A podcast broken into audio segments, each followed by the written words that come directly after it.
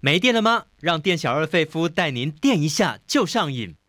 Hello，电销上瘾，希望大家听了也会过瘾。我是节目主持人费夫。如果你想知道最好玩的电影资讯，欢迎大家赶快加入费夫的粉丝团。只要在脸书搜寻中广主播曾武清，按个赞加入就可以了。这个礼拜我们要介绍哪些新片呢？《爱在生命终结时》里面这个妻子啊，这个女主角她即将不久于人世，来看她和丈夫的爱恋羁绊的故事。亲密则在讲两个小男孩，他们从小两小无猜，算是好朋友、好麻吉。但是这样的关系啊，竟然被同侪嘲笑，渐行渐远，甚至导致一场悲剧的上演。色戒里面这个男女朋友哦，不简单哦，而且呢，非常夸张的是，他们开始去试探彼此的情欲的界限，竟然参加了换妻的杂交派对。首尔怪谈是南韩的恐怖电影极短片，里面探讨复仇啊、欲望啊、诅咒啊，开始展开一连串恐怖的过程。火山之恋则是把镜头锁定在这一对醉心于火山研究的科学家伉俪的故事。除了介绍新片之外，我们要今天要介绍这位男明星。虽然在去年因为滑雪意外伤重过世，已经离开了我们，但是短短三十七年的人生，还是留下了很多经典的角色。不管是纯真男子、少年人魔、贵族公爵，或者时尚大师，都让大家印象深刻。想知道这位来自法国的男神是谁吗？赶快进来，费夫电力公司。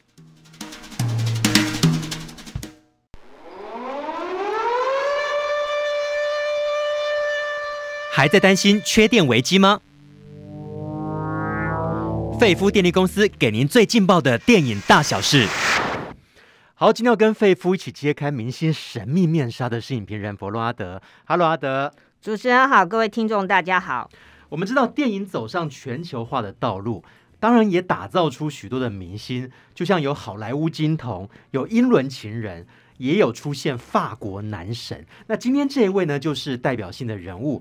但是因为一场滑雪的意外哦，就这样离开人世，也让粉丝非常难过了。阿德，先来聊一下加斯帕德·尤利尔的明星魅力。对，二零二二年的一月的一场滑雪意外，嗯、那就让他离开了人世。然后这位英年早逝的嗯、呃、男星呢，事实上呢，大家在他。过世之前，一直认为他是上天眷顾的幸运儿，因为他从小家境就非常的优渥，对，而且呢，本人又是高富帅，嗯，嗯，那看来，嗯，就是走上演艺之路也相当的顺利，又帅又会演戏，老天实在太不公平了，对，嗯，那，嗯。那他的家庭呢，就是父亲呢是设计师，母亲呢是在时尚秀场里面的制作人。于是呢，他从小跟时尚的关系就很密切。没有错。嗯，那他因为家境很优渥嘛，所以他从小就在学钢琴跟爵士乐。他本来以为自己会走上音乐的道路，对，哦，但是因缘际会之下，他从一九九七年开始，因为他的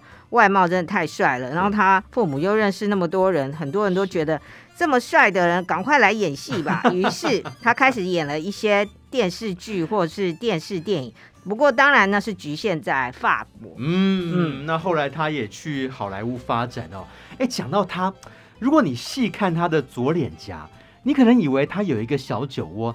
但其实那是一个伤口，听说是小的时候被狗狗咬到留下的伤疤。对，因为大家都知道嘛，小男孩连狗都怕。嗯、他六岁的时候就是因为太活泼了，因为跟狗玩，然后于是啊，反正就是。大家都有点不知轻重啦，于是也许是惹怒了狗，哦、那所以就小男孩捉弄狗，于是狗就报复，嗯、然后就被咬了，哦、那他脸颊就留下了伤口。哎，一般如果是好莱坞的男神们，可能早就去用医美手术把它美容一下，对，但嘿。这位法国男神就是很有个性的认为，这反而让他的脸上就是留下了一个印记。哦、他觉得那可以让他的脸不再那么完美，更有人性化，嗯、而且啊，还带有一丝的神秘感，好像有很多的故事就藏在里面。对，而且可能更有男人味了。嗯、没有错。嗯、那接下来我们来介绍，到底他留下哪些经典的作品哦？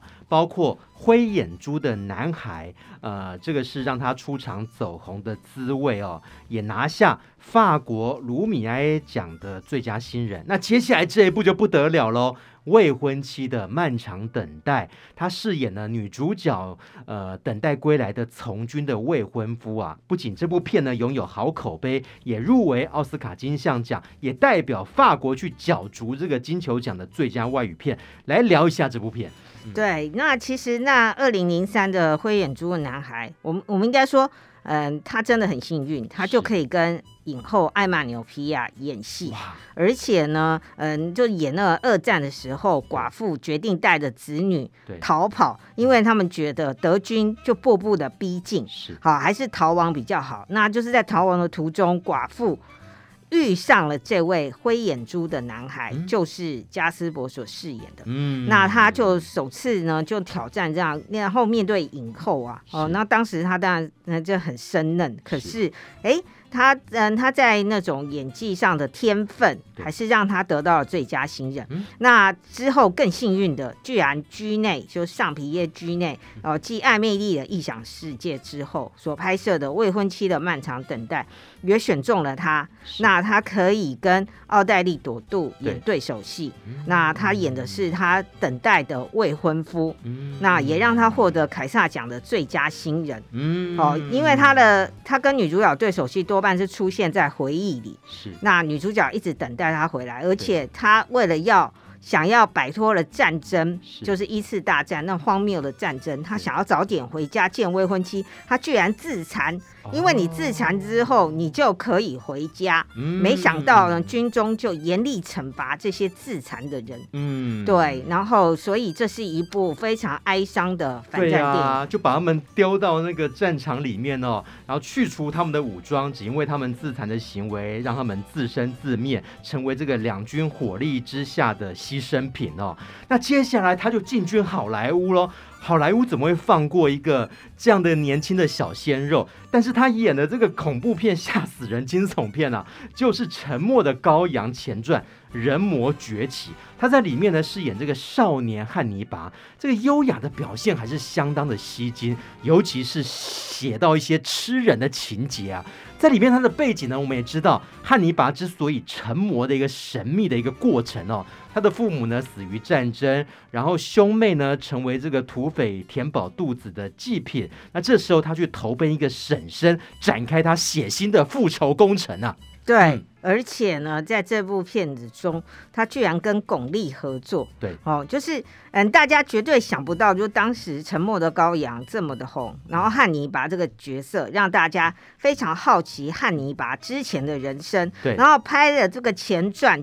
居然找来的是一个法国人来演汉尼拔，嗯、而且呢，还让他跟巩俐哦，就华裔的巩俐有着很这个深情的对手戏，嗯，哦，就是一个大家料想不到的组合。我觉得很有勇气啊！你看汉尼拔。是安东尼·霍普金斯的经典的作品哦，他竟然敢去挑战这个大师哦，去挑战他小时候的这个角色，青少年这个角色。对，嗯、呃，因为就是未婚妻的漫长等待嘛，很多人看到他的演出就。呃，眼睛为之一亮，而且好莱坞急需这种心血，于是呢，就挖掘他到从法国到嗯美国来拍摄这样的电影。不过经历了这一场这个好莱坞的洗礼，嗯、那他更觉得说，其实在美国很多的电影没有办法像法国那么有深度啊。嗯、哦，那可能都是一些比较浅层的商业卖座电影。对，于是呢，他又决定还是回到法国。哦、那他。后来就在二零零九年主演的，也是他的代表作之一的《公主与她的情人》。嗯，哎、真的很厉害。你看他在这个《汉尼拔》里面呢，是演一个比较优雅的角色，就七分阴柔，然后三分诡异。尤其他那个脸上那个伤疤。更带有一些诡谲的一个气氛在里头。但是你从下一部作品《公主和她的情人》，她又变成一个霸道的公爵。哦，大反差哎！对，就是有很多女粉丝喜欢的那种霸道总裁型的，是哦。那对于女主角之间的那种宰制跟占有欲，嗯、然后非常强，三不五时就把你壁咚一下，是不是？对对对对，或者就是说你就是要听我的，然后就很多女人就是很喜欢这种。调调，然后当然一定要是高富帅了哈。嗯、那于是呢，他就是让人家看到这一面，但他当然希望能有更多的突破。当然，虽然说，嗯，大家也可以常呃，之前也可以看到，他也是香奈儿的啊、呃、男性香水的代言人啊。那而且他那个香水广告可是由鼎鼎大名的马丁·史柯西斯替他指导的哦。哇，所以他真的很多变呢。嗯他既能够饰演那种比较霸道粗犷的一个公爵形象，也可以去呃饰演一些人魔崛起那种邪恶的角色。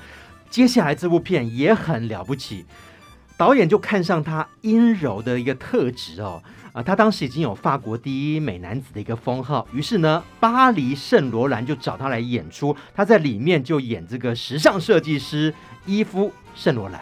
对，嗯，大家也可以知道，我们刚刚有说，他其实就是出生在一个跟时父母都跟时尚的工作有关系的。那他后来又成为香奈儿的香水代言人。对，那二零一二年他第一次来台湾，哦，不是为了宣传电影，就是为了宣传香奈儿的服装展。嗯，那二零一四年他再度来台宣传，就是《巴黎圣罗兰》这部电影，他。诠释了，就是他为了要诠释圣罗兰这个非常有名的法国设计师，嗯，那他那时候呢还有减重。那甚至改变了他的动作习惯，对还有走路的方式，还有讲话的方式。因为圣罗兰，嗯、呃，就是他去世也没有很久嘛，对，所以其实非常多的法国人或者是全球的时尚粉丝都很清楚啊、呃，他讲话姿态，他抽烟的样子啊，或什么。然后于是他非常努力的揣摩的这个角色，嗯、也让他获得凯撒奖最佳男主角提名。嗯、而且当时推出这部电影啊，就是让大家觉得嗯很劲爆。因为另外又有一组电影人马也对这个电影有兴趣，他们也拍了另外一个演员演的圣罗兰。于是呢，他们就是在差不多的时间上映，然后对尬。哇！哦，那 所以呢，就是当时他他也很有风度的认为，哎，对方诠释的圣罗兰跟他不一样，但是各有千秋。那这部电影呢，又牵扯到另外一个，就是拉格斐，然后心爱的男模就是贾克，然后圣罗兰跟贾。克遇到之后，呃，其实圣罗兰本来就有一个情人叫皮耶，那皮耶不但是他的情人，而且担任了他的公关公司的。经营者，因为大家都知道这些设计师，他们常常对数字或经营没有概念。对，那皮耶就等于是他公司，就是他的数学头脑很好，嗯、然后帮他规划公司呃的经营等等的，等于就是一个事业上面的伙伴，也是一个爱人的身份。但是后来他又煞到这个男模，对拉格斐，哦、然后让拉格斐跟圣罗兰就翻脸了。哦、那而且这个男模呢，他有吸毒等等的习惯，嗯、然后圣罗兰也被影响。所以这是一个还还蛮悲剧的电影啊。嗯、那大家看这部电影就可以，呃，好像就像我也不熟悉圣罗兰，我是看了这部电影之后，哦，才觉得说，哦，原来圣罗兰的生平是这样。去了解说他生命当中哦，可能是最辉煌，也可能是最颓靡的一个时代哦。对，好，那接下来我们来讲的是他后来哇，跟这个才子导演多兰合作的。不过就是世界末日，他在里面饰演一个小说家，也是一个同志的身份，呃，消失匿迹长达十二年，结果回到自己的家乡之后，投下一颗震撼弹，他居然要面临死亡哦。对，然后他就是要告诉他的家人。嗯、那他饰演这个敏感的作家叫路易，对，那他的家人呢，就是当年他愤。气愤而离家，然后十二年后，他忽然回到家里，家人又惊又喜。啊！但是呢，接下来呃，就是尴尬的心结以及过往的恩怨情仇的爆发。对，然后在这部电影中呢，嗯、呃，饰演他的家人的这些角色也通通都是演技大咖，大咖包括他的母亲就是娜塔莉贝叶，也是嗯、呃、这个法国影后，哥哥是。文森卡索，大嫂是玛丽永克蒂亚，哦、天哪，妹妹是雷亚瑟杜，对对对，哦、对，然后于是呢，就是一家人这种嗯。呃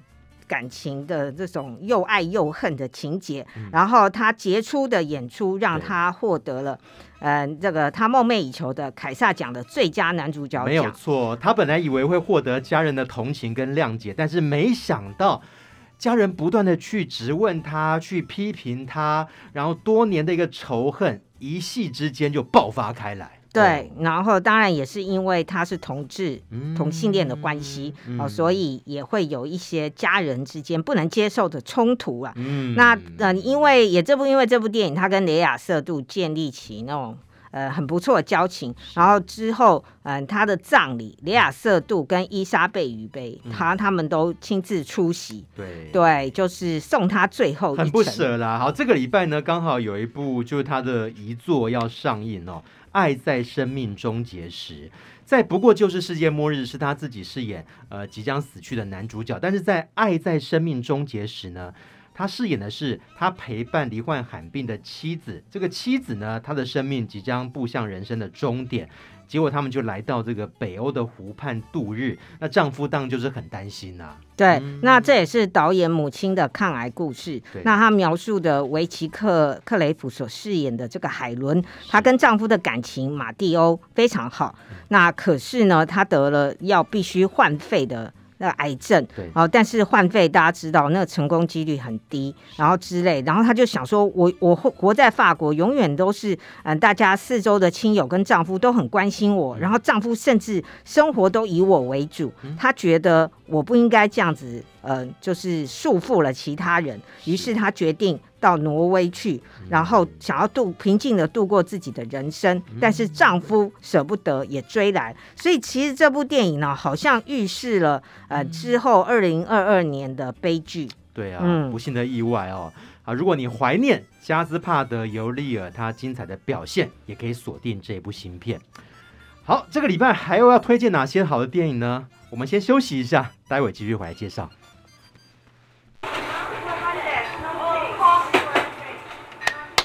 店小二，电影套餐怎么卖？只要你是瘾君子，免费招待都可以。当店小二碰到瘾君子，电影情报全部撒比苏。欢迎大家来到店小二费夫经营的电影餐馆。但是在开张之前，还是让我宣传一下，赶快加入费夫的脸书粉丝团，只要去搜寻中广主播曾武清，按个赞就可以了。那今天请到跟我一起长出的还有影评人弗洛阿德。我们先来介绍两部电影，也都是牵涉到关系的改变。首先来讲这一部《亲密》，从亲密到疏离的过程啊。我觉得大人都很难接受，更何况是这个小孩子面临这样的改变，这可能是一种说不出来的痛哦。那尤其这个年纪，大概是小学毕业到国中十二岁、十三岁的年纪哦。那亲密，哎，先来请阿德来讲一下里面这两个这个小男孩的背景好了。嗯，他们都是做嗯生活在法国的对乡下哦。对，那乡下呢，其中一个男孩呢，他的家是开那个。花田的，嗯、就是专门种很多花，哦、好漂亮，然后再卖到可能巴黎啊或市区这样子。嗯、然后家里的那个花田非常美，大家看那个预告可以看到两个男孩跑在花田里，然后他们也要帮忙农作哦，哦，就是爸爸妈妈，然后他互相帮忙，就两个人从小感情就很好了，麻吉啦。对对，哦、然后另外一个他的父呃雷米，他的父母是做什么？哦，他的母亲是那个护理师，嗯，而且呢在医院。可能就是会照顾新生儿，嗯的那种护理师，好、嗯，那他们从小就是住。隔壁的邻居，嗯、所以非常的要好。哦、又是男孩，所以他们就一起玩耍、吃饭啊、玩乐啊，搞不好睡觉都在一起。对对对，因为大家也知道，那个外国常常会有说：“妈，我今天去另外一个同学家过夜，这样子，嗯、这种事情很常有。嗯”那他们就觉得父母彼此的父母也很要好，也常常大家会一起吃饭。那他们嗯、呃，就是彼此最要好的朋友。嗯哦，但是嗯、呃，就悲剧总是这样来。其实骗子的一开始就预示了背后的。嗯，这种悲剧说是他们两个人在那个乡下有很多什么地方可以躲来躲去，他们两个就幻想说有八十几个敌人在外面要攻击他们，然 后两个人就类似像那种打仗游戏、生存游戏。对，两个人要一起跑上跑出去，但他们一跑跑出去之后，外面就是花田，啊、跑过那个繁花盛开的花田，然后看似非常的美丽。对。然后另外雷米他就吹着那个双簧管，嗯、那那呃我们的男主角就鼓掌就说啊，我将来要当你的经纪人，好、你你的那个音乐才华太棒了。嗯、然后两个人平常还一起骑脚踏车上学，嗯、但是呢，青春期的到来就改变了这一切，因为他们两个升上了国中。嗯嗯，那国中大家知道，哎，这些青少年开始不再像小孩子那么幼稚。嗯，小孩子常常都会那么讨论一些什么宝可梦啊，或者什么。那到青春期以后，大家的身体开始发育，就开始对于，哎，这些情情爱爱啊特别有兴趣。然后就有一些女同学会说。哎，你们两个怎么都一直在一起呀？哦，这个同才就觉得你们这样的关系不太对劲吧？感觉怪怪的，为什么两个男生要这样黏在一起？对，而且甚至有女同学开口说：“嗯、你们是不是一对？”他不是歧视哦，嗯、因为在法国可能他们也也也很知，小孩子也很知道说，哎，有有同志，他们只是说你们两个是不是一对？嗯，可是这时候。我们的男主角李欧立刻的否认，他说没有，我们是 brother，嗯，我们是好朋友，嗯，好，但是雷米却静静的在旁边，嗯，没有否认，嗯，也也没有，呃，但是眼神有点奇怪，嗯，那他们是青梅竹马一起长大的朋友，这时候李欧他感受到四周的一些眼光，有些压力，对，他就开始觉得说。嗯，我我们不要一直黏在一起啊，就会引起别人的怀疑。然后他不想就被认为是娘娘腔，哦、于是呢，他居然去参加冰球队，是就是那种冰上曲棍球，证明自己是一个很强悍的男人。对对对，嗯、因为雷米喜欢的是吹吹吹那个单簧双簧管，对，是音乐，那他就觉得哎。欸我我要让人家知道我们是娘娘腔，啊、那可是呢，那李欧他不擅长嘛啊，可是他去打冰嗯、呃、冰上曲棍球的时候，他就会赫然看到李欧居然在外面看。嗯，然后他就问李欧说：“你为什么跑来这里？”因为他想说：“哎，拼上曲棍球，我们可以不要黏在一起啊。”是，没想到李欧也跟来。李欧就说：“我想来看你打球。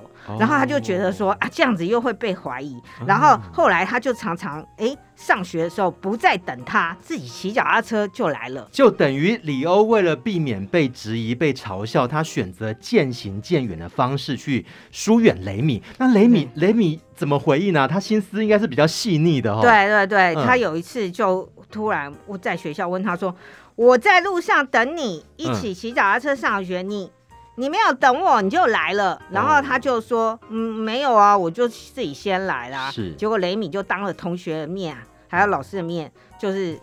很生气，然后就说：“你说你为什么要这样对我？”然后就打他，就打他，然后老师还要把他们拉开。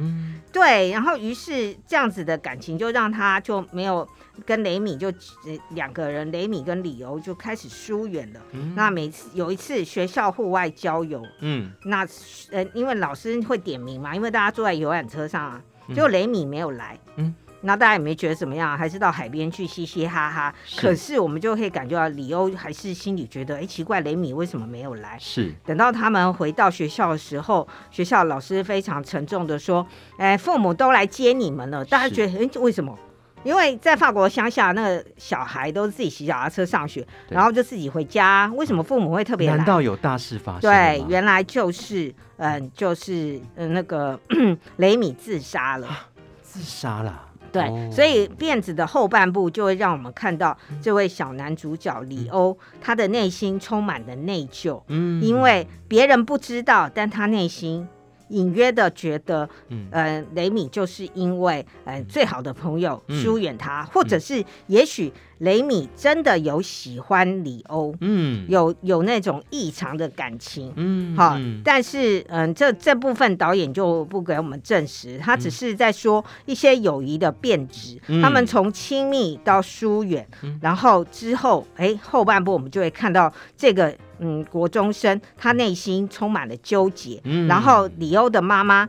也嗯也也呃，就是李欧的妈妈也想帮助他，然后雷米的那个妈妈，这就是她有时候也会看到他，就说：“啊，你最近在学校好吗？”嗯然后他听着他讲学校的事情，他就想到，如果他的孩子还活着，是他的孩子回来也会跟他说学校怎样。哦，对，那那当然，最后我们会知道，就是男主角他寻得他的救赎，他要如何告诉哎对方的母亲，好、嗯就是他做了这些事情。对啊，感觉都是很揪心的一段过程哦。对对对就是如果说呃不要有那么多的一个嘲笑质疑的话，也许这个关系哦，呃能够获得一个比较好的发展，就不会导致悲剧的发生哦。好，阿德，我们最后也给这个亲密一个电影指数吧。嗯，这嗯就是嗯猜忌瓦解了男孩们的友谊，嗯然后这部电影获得坎城影展的评审团大奖。是这两个小演员表现都相当的自然，而且演技非常的精彩哦，也推荐给大家。好，接下来我们谈完了这个关系的改变，另外一个这个就让人家脸红心跳了。我们要介绍的是《色戒》这部电影，这个不是之前国片那个色戒，这个戒呢是界限的界，而且它跨界了哦。里面在讲呢一对男女，他们在一场派对上面。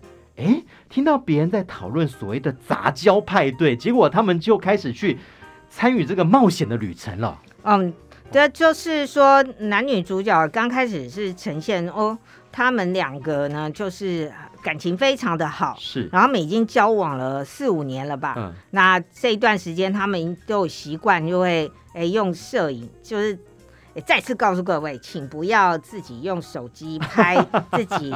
爱爱的影片，啊、哦，这都是很危险的，好，很容易会被泄露出去。然后，嗯。反正不管了，他们两个就是有这个习惯，然后我们就会，我们观众就跟哎那个手机的摄影镜头一样，就会看到他们欢爱的场景，啊、哦，知道他们感情非常的好，是。啊、呃，那可是呢，就开始哎，女主角发现自己的手机或硬碟可能有问题，然后拿去修，然后哎，就是那那个厂商就跟他讲说，里面以前拍的这几年啊，拍的这些影片，他们珍藏的影片，对，全部都不见他不见了，对，就是。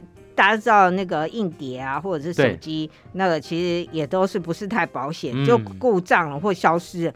然后他就觉得啊，是不是挽回不了那些甜蜜的时光？嗯、但男主角他们两个已经同居了嘛，男主角当然就安慰他说没关系啊，我们以后还可以创造更多美好的时光。是，可是这其实就预示了他们后来的发展状况。哦、那他们、欸、你看也交往了四五年了，嗯、当初虽然是很甜蜜，但也是有点进入到那种老夫老妻的阶段。嗯，然后这时候，哎，他们有一对朋友，然后原来他们是经由交换伴侣社团认识的，交换伴侣。就是换妻啦，就是简单的换妻，哇，这么大胆哦！对对对，哎、然后那那对夫妻就跟他们说，呃啊，这没有什么。嗯，啊，呃，这是一部捷克的电影哈，是，然后他就说这没有什么，嗯？啊，就是我们就是采取这种开放性关系，哦，啊，那其实也是蛮开心的，而且可以获得那个，嗯、然后他们两个听了就觉得啊，怎怎么这样？然后有一天就他们四个人单独聚会的时候，那那个对方的呃那个太太就呃很年轻啊，他就主动的跳上了男主角的呃那个的那个身上，他有抗拒吗？没有啊，女主角就坐旁边呐、啊，然后他们就开始说：“那你们要不要试试看啊？”就于是他们两个就哦都沦陷了，就四个人就在客厅的沙发上。哎，他们刚开始是不是抱持这种心态，就是说反正没关系啊，我们也许都可以接受这样的游戏，只要我们对彼此呃抱持开放的心胸，然后坦白的话，就可以确保不会失控。对，嗯、而且男主角发现女主角。觉得好像很想要尝试这样的关系，哦，然后而且所以他们就达成协议说，好，我们可以各自去找别人一夜情，但是只能一次，就是不能同样的人一直找他，对，然后因为发生感情嘛，嗯、而且呃发生这种事之后回来就要告诉对方说、嗯、呃中间发生了什么事情，是，然后呃希望这就只是一种尝鲜这样子，嗯，然后男主角也有去尝试，但有有时候也很爆笑啊，男主角跟一个女生在嘿咻，然后哎随着镜头我们看到那个是房间的沙发上坐的是那个女的的老公，嗯，好、哦，也许那个女的在干嘛？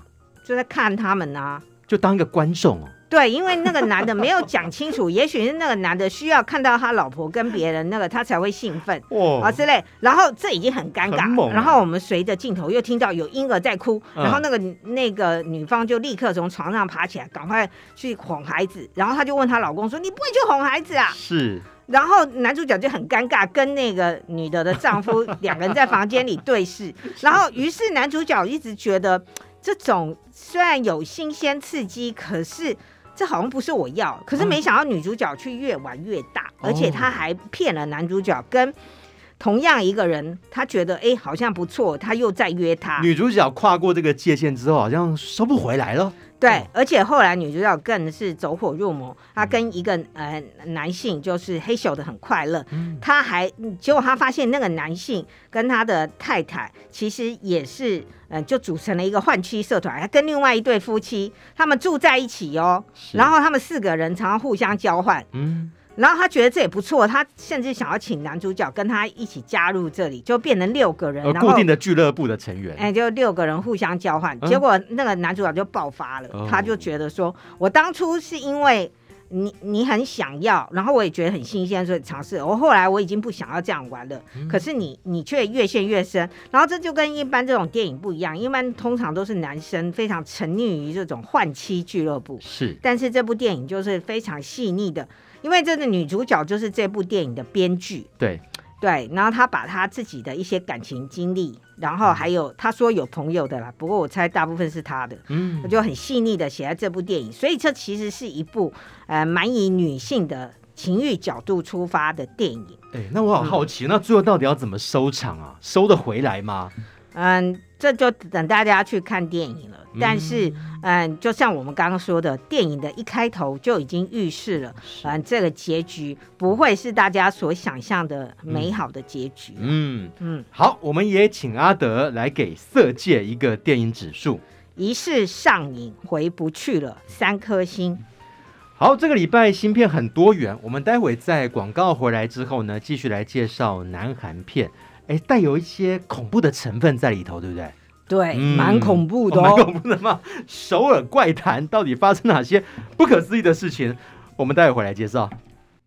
你喜欢看电影，喜欢聊电影吗？欢迎加入电影一下就上瘾的行列。我是节目主持人费夫，也欢迎加入费夫的粉丝团，在脸书搜寻中广主播曾武清，按个赞就可以了。好，今天请到来宾是影评人佛洛阿德。我们接下来介绍南韩电影《首尔怪谈》。真的不能不佩服这个南韩的电影工业，好像没有他们驾驭不了的片型哦。之前也拍出了很多经典的恐怖片的类型，他的这个《首尔怪谈》应该算是恐怖电影的极短片。哦、对，嗯嗯，这部电影呢是由那个。呃，韩国的专门拍 MV 的导演洪元基所指导。哦，那因为他是拍 MV 的嘛，所以他擅长在短的时间里面讲述一个故事。一首歌大约五分钟，那这个故事就短短的。对，哦、那这一个《首尔怪谈》里面有十个故事，嗯、那每个故事大概十分钟到十五分钟不等。你就是在这么短短时间里面要讲述一个故事，而且是一个恐怖片。嗯，然后每一个故事都有它恐怖的地方。嗯，那就是考验的导。导演的功力，但我们当然可以发现，因为他是导 MV 的，所以有一些故事呢，就觉得哎，呃，在那种短短时间就把你吓个半死。但有的故事就觉得哦，好，就只有这样，哦、就是有一些落差了，点到为止。对、啊，先来几个比较精彩的。对，嗯、呃，呃，我个人觉得最。最恐怖的就是一个叫寄生虫，然后这个寄生虫呢，就是牙医。牙医，牙牙齿走进这个牙科诊所，相信就很多人就皮皮抓了。对，就是牙齿的寄生虫。嗯，然后那个寄生虫就有点像水母一样，然后有非常多的那个触须。对，那然后它就寄生在人类的牙齿里。好，那那就是说，一个牙医在帮一个病患治疗，然后 X 光片照出来，里面居然有。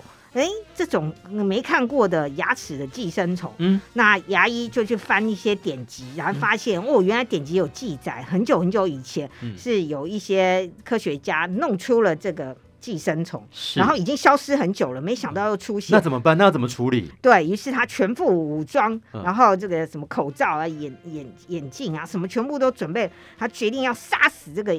寄生虫，oh. 没想到呢，哇，就是那个钻子有没有？大家每次看到牙医拿那个电钻，大家都吓死。嗯，他拿那个电钻，你寄生虫也恨，也很恨这个电钻。于、嗯、是寄生虫就反扑了，嗯，然后陆续攻击了护士跟医生。嗯，然后但是这个寄生虫更猛，然后医生为了要铲除这个蚜虫进入他的身体，他甚至不惜拿牙钻。钻自己的牙齿，我的妈呀！没想到寄生虫更厉害，已经跑进他的眼睛里，嗯、然后呢，然后他就眼睛特写，里面都那个寄生虫在里面，在你的眼睛游走，嗯，然后就是非常的恐怖。然后接下来是什么剧情，就请大家去看电影。嗯，嗯好，这是其中的一小部分，其中的一个小故事。对。然后另外也有，嗯，像现在，因为导演应该也很年轻，很接地气，他讲了很多这种网络时代或者是年轻人才会发生的事情。例如，比如说在网络上说，我有不要的家具，有没有人要呢？比如译者请洽，嗯，哦，然后有一些年轻人就觉得，哎，那我要搬家或者什么，我就可以得到免费的家具嘛。结果就上钩了。呃呃，可是真的对方要给你。对。然后这个是一个叫衣柜的故事。哦。然后一个女孩，她。还亲自去看那个交换的衣柜，是，然后哎，本来她觉得那个那个男主人有点诡异，可是好，反正她就匆匆忙离开家，结果没想到衣柜拿来了，然后他把衣服钻过去，装进去之后，开始晚上就发生了很多很诡异的事情，有发出什么不寻常的声响吗？对对对，甚至他的脚或者是什么，就是哎。啊有一些伤口等等的，那、嗯、到底是怎么回事呢？嗯、比如所以不要随便跟人家拿免费的二手家具哦。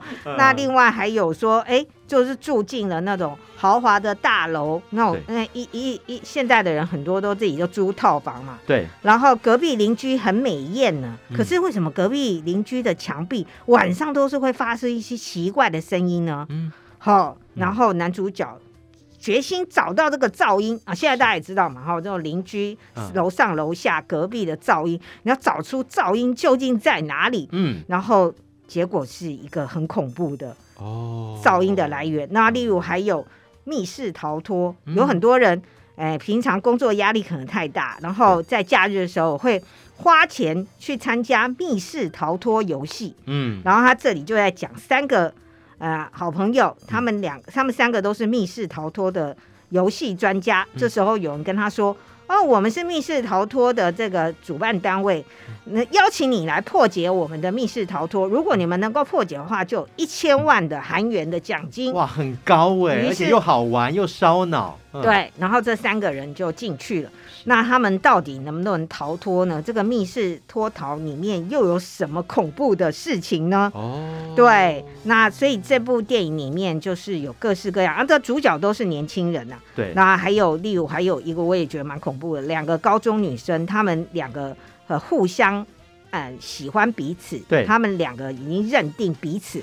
就跟我们刚刚那个亲密类似的，可能他们是很认定彼此就是爱人，然后爱到说想要拥有彼此，然后有其中一个人从高楼从学校的那个自杀了，嗯，那女主角一个人独活，然后他们曾经生前有约定，只要有一个人死了，另外一个人就要透过以前剪下了指甲，嗯。然后要把另外一个人复活，嗯，对，然后看似是很感人的爱情故事，嗯、然后背后最后失控了，对，是一个非常黑暗的黑心的故事哦。所以呢，这里面就是会有像这种极短片，就是要有意意想不到的最后的结尾。所以啊，这种恐怖片它不只是吓你哦，它里面还有包括几个诱发那个恐怖的一个元素在里头，包括。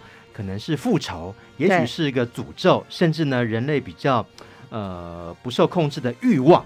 哦，对对对，嗯，还还有一个我觉得也蛮值得一提的，就是大家嗯知道最近国片最卖座的电影，甚至打败灌篮高手，关于我和鬼成为一家人的故事。是。然后其实韩国也有冥婚呢，然后这里面也有一个故事是韩国的冥婚哦。这这个故事真的让大家不寒而栗。嗯，路上的红包不要随便乱捡。嗯，他不是，他是应征一个豪华企业，然后他的资格跟学历都不符，结果进去以后，原来。对方是看他八字，对，因为企嗯企业社长的女儿年轻轻轻就死了，是现在对了一个八字，要找来一个人冥婚。哎呦天哪！你看哦，这个拍到最后，呃，也不敢去看牙医了，然后呢，也不敢去买柜子了，也不敢去面试了，变成这样子哦。好了，不管怎么样，它还是一个很精彩的极短片哦。最后也给首尔怪谈一个电影指数吧。十个恐怖极短片，嗯，一个人不要看哦，嗯，三颗星。待会来介绍最后一部片子的，不要错过哦，马上回来。欢迎大家回到电影下六上映，我是节目主持人费夫，也是中广主播曾武清。今天请到来宾是影评人弗洛阿德，介绍最后一部片纪录片《火山之恋》。这个片子的一开始呢，就跟着旁白的声音就在讲说，哇，这个世界有一把大火。火焰里住着一对爱人，啊，这个夫妻呢，他们既然是爱人，也是一个研究火山的科学家哦。嗯，阿德先来讲他们的背景。对，嗯、那这部电影也入围了今年奥斯卡的最佳纪录片，而且应该是呼声最高的。嗯，那之前也得到了非常多的奖项的肯定。那他描述的是，哎，这对夫妻呢，他们都是非常喜欢火山的。嗯而且那个缘分就是这么的玄奇，嗯，他们都住在雅尔萨斯，是。那从小其实他们距离很近，而且这部电影非常有趣，就把他们两个人的家哦画在两边，嗯，A、B 两点下面就是火山山那个地脉，他就说，呃，他们就是福白山脉跟莱茵纵谷的断层线，就在他们。住的地方的，就等于他们好像一出生就注定在一起，然后跟火山结下不解之缘。对，那那他们一九六六年认识啊，嗯、那他们这这里面也有一些呃，有一些那个旁白是属于他们以前上电视啊，嗯、或者是发表一些演说的时候从里面截录下来。例如他们说，人们会爱上已知的事物，但更爱的是你未知的事物。哦、那他们对彼此的爱，还有对火山的爱，嗯，好、哦，都是非常特别。哦，就连最后他们也葬身在火山。对对对，嗯、那这两位火山的学家，那他们就是一个是研究地质，那一个是研究火山。那就是莫里斯跟卡地亚，嗯、那他们呢就对火山非常的热衷。嗯、那他们生前留下了非常多有关火山的书籍，嗯、还有影片，还有笔记。嗯嗯、啊，因为他们不是那种我们认识的在学校里很哈佛啊或者是什么大学里面的教授，因为他们想要自由自在的研究火山，嗯、所以他们花了很多时间，比如说哪里火山爆发了。如果他是老师，他还要教课，他怎么能去呢？然后，于是他们两个是属于那种呃自由型的学者，哦、那他们呢就是必须要筹自己筹募非常多的那个旅行的基金，是所以他们就是会拍非常多的影片，而且不是远远的拍摄，他们是呃非常近的一个呃挺进到这个火山的第一线最前线那边。对对对，因为以前没有空拍机嘛。对。等等的设备，所以他们，嗯、而且他们也想要更近的去观察，那不是很危险吗？对对对，在这部片子中，其实我们可以看到他们以前拍的非常多的影片，然后非常近距离的拍摄火山爆发的场景，而且我我在看这部电影才学到，原来他们把火山分成两种，一种就是呃那个呃红火山，另外一种就是灰火山，是然后红火山呢是比较温和的火。火山，然后灰火山，大家就要比较小心，提绷紧了。然后因为灰火山非常的可怕，哦、那它这里面就是有非常多，他们就是去探讨，因为他们就在片子中，就是他们以前受访的时候，他们讲他们为什么专心研究火山学，因为对人性太过失望。嗯，因为当年他们两个曾经去参加那种在巴黎的反战游行示威，抗议美国是去嗯跟越南的越战。嗯，对，那他们就发现，可是我们这样抗议，美国还是照样做这件事情啊，嗯、越战还是不断的发生。然后他觉得说，嗯、那。呃，人性是无法改变的，嗯、所以我们不如来研究火山。他觉得火山比人类还好，嗯、火山比较好搞一点，是不是？但是火山真的很危险啊！你看，如果你挺进到这么前面的地方。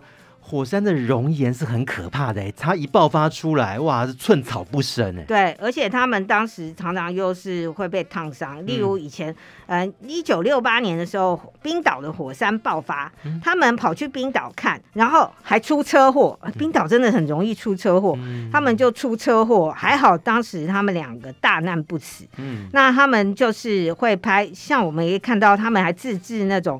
呃，因为他们很靠近火山嘛，所以他们还自制那种头盔，有点像外星人那样，嗯、全身包紧紧，有点像钢盔那种，然后就那走去，然后他们就是不断的提问、嗯、研究跟实验，嗯、然后甚至他们一九七零年的时候。结婚了，他们选择的蜜月地点也是希腊的圣托里尼火山，然后到那边去蜜月，然后而且他们两个决定不要生小孩，嗯、因为他们随时要激动的跑到世界各地有火山爆发的时候，他们就要立刻前往，哦、所以他们两个觉得我们拥有彼此还有火山就够了。嗯，对、欸，听说还有在火山口的旁边跳舞的一个场景啊。对，哦、就是就是有非常多的那个，甚至他们还做了一些疯狂的实验。是太太很反对，但先生觉得，哎，我们用那个橡皮艇啊，然后火山爆发时，我们在那个火山湖的那个有火山那个灰里面的地方，我们划船哈，看可以划多久。嗯可是事实上，那个腐蚀性非常的高，欸，太危险了吧？对对对，然后太太就在旁边观察，嗯、然后心里非常的急。嗯，那他，呃，所以哦，其实这应该说他们的狂热。然后留给世人非常多珍贵的有关火山的第一手的资料。嗯，对。嗯、那但是也是有悲伤的，例如有一次印尼的火山爆发，嗯、其实他们事前就从了一些气象或者是数据资料，对觉得那时候可能要喷发了。对，然后他们就提醒印尼政府，但印尼政府觉得，哦、哎呀，撤离那么多人啊，你觉得真的会这样吗？算了，他们就没有。没有听这些火山专家的建议，结果最后就死了三万多人。哇！结果就造成这个无法弥补的一个伤亡损失哦。好，那这么一个特别的故事，阿德最后来给《火山之恋》一个电影指数吧。火山和爱情的传奇，四颗星。嗯，好，接下来我们赶快来进入这个单元——台北票房观测站。先来公布上个礼拜的台北周末票房排行榜。出现变化喽！关于我和鬼变成家人的那件事，哇，竟然把这个《灌篮高手》打下去了，一千两百四十三万，也成为票房冠军。第二名是《灌篮高手》，五百一十一万；第三名《阿凡达：水之道》，一百五十九万；第四名《超难搞先生》，一百一十八万；第五名《铁达尼号》二十五周年重映版，搭上这个情人节的档期啊，九十五万的票房哦。好看，下礼拜呢，到底这个还会有怎样的变化？我们会持续的追踪。接下来就是让影评人伤脑筋的小单元，孤注一掷大作战，还有抢救影片大作战，什么意思呢？芯片那么多元，然后呢，选择也很多，可是如果只有一部片的时间跟成本，阿德的选择会是哪一个呢？我们推荐的是奥斯卡。嗯，最佳纪录片呼声最高的《火山之恋》，嗯，然后要向大家更正一下，当时他们警告的是哥伦比亚政府，哦、但是他们没有撤离人民。嗯、然后当时的惨剧，他也有拍摄在这部的电影中。是。然后这一对呢，呃，就是共同经历了一百五十几座火山的。这种呃，火山专家也是一对夫妻，他们对火山的爱以及对彼此的爱，在这部电影中我们可以看到所谓学者的坚持，所以把这部电影推荐给大家。除了新片之外，我们也没有忽略好片，即将下档的好片，或者在影音串流平台容易受到忽略的好片。阿德抢救影片大作战要救哪一部？我们要推荐的是入围这次奥斯卡最佳男主角的电影《日历》，然后这是一部看似很清淡的小品，但是后坐力却非常的大。描述一个十一岁的女孩苏菲，她记忆里的父亲，父亲带她去土耳其度假，然后在这一段看似幸福的。这个度假之旅之前之内，他也看到了父亲暗藏的忧伤与忧郁。嗯，然后这是导演自己嗯童年回忆的重现。是，然后这部电影的摄影还有里面的演技表现都很值得推荐给大家。嗯，因为时间的关系，只能够跟影评人佛洛阿德聊到这边。希望下次阿德来到节目，推荐更多的好电影。谢谢大家。提醒大家赶快加入费夫的粉丝团，很简单，在脸书搜寻中广主播曾武清，按个赞就可以了。如果喜欢电影一下就上瘾，欢迎在 YouTube 上面、在播客上面搜寻电影一下就上瘾，就可以找到我们哦。也欢迎大家分享出去。我们下个礼拜继续来聊电影，拜拜。